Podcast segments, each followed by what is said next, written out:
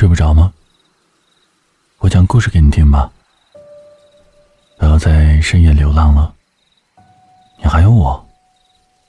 我是主播先生，喜马拉雅搜索一九六先生，来听我给你讲故事吧。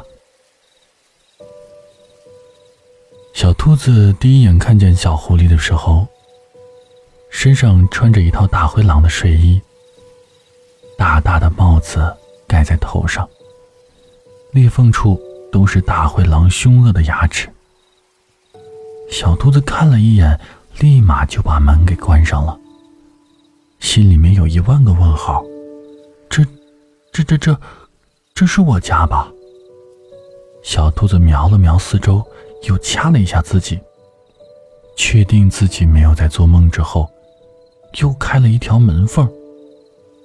那只小狐狸还站在客厅的中央。可是，他看起来人畜无害呀。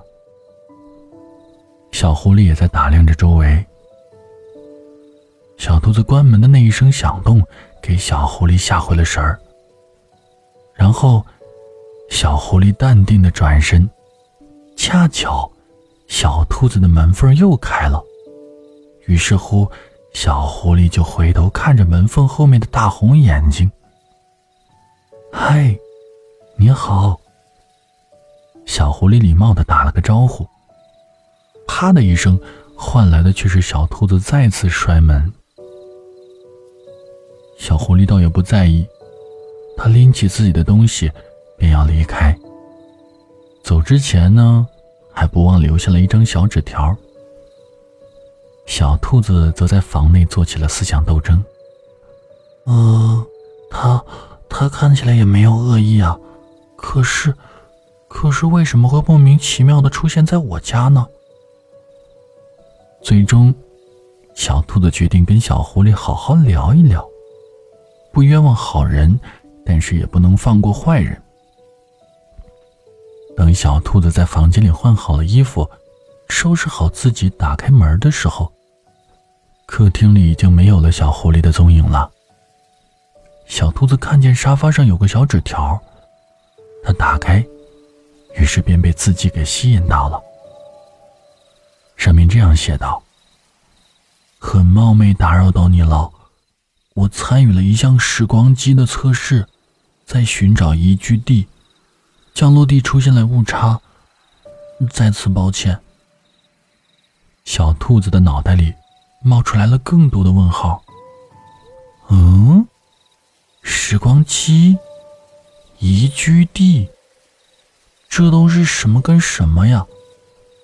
不过看起来好像失败了。那只狐狸看起来傻傻的样子。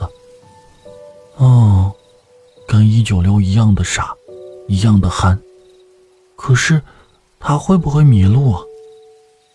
好奇怪呀！这这跟我有什么关系呢？小兔子撇了撇嘴。不过，谁让我是一只善良的兔子呢？小兔子是在公园的长椅上找到小狐狸的。小狐狸抱着膝盖，左边放着一箱牛奶，右边放着一袋零食，样子看起来可怜巴巴的。小兔子就问道：“喂，你现在要去哪儿啊？”小狐狸说。不知道啊，时光机只负责送我走，至于怎么回去，他们没想过。小兔子扑哧一声笑了，呵呵，那，那你这些吃的呢？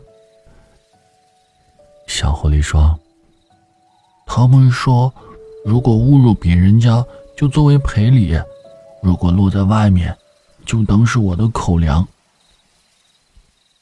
那，那你咋不给我留下呀？呃，可可是时间不一样啊，我怕过期了。小兔子突然觉得这个狐狸很好玩的样子，嗯，要不要考虑收留它呢？小狐狸继续的保持着沉默，心里在想啊，小兔子果然一如既往的好骗呀。这算是一次成功的相亲吧。